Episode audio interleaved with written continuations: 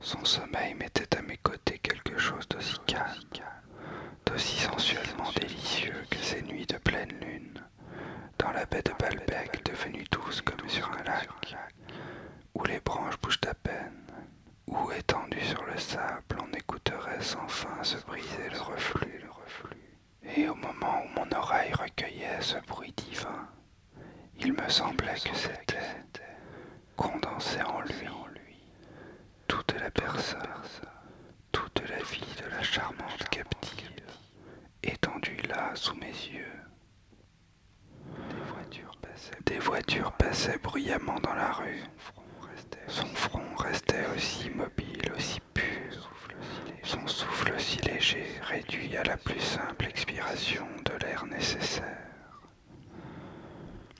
Alors, sentant que son sommeil était dans son plein, que je ne me heurterais pas écueils de conscience recouverts maintenant par la pleine mer du sommeil profond, délibérément je sautais sans bruit sur le lit, je me couchais au long d'elle, je prenais sa taille d'un de mes bras, je posais mes lèvres sur sa joue et sur son cœur, puis sur toutes les parties de son corps posais ma seule main restée libre, et qui était soulevée aussi comme les perles par la respiration d'Albertine.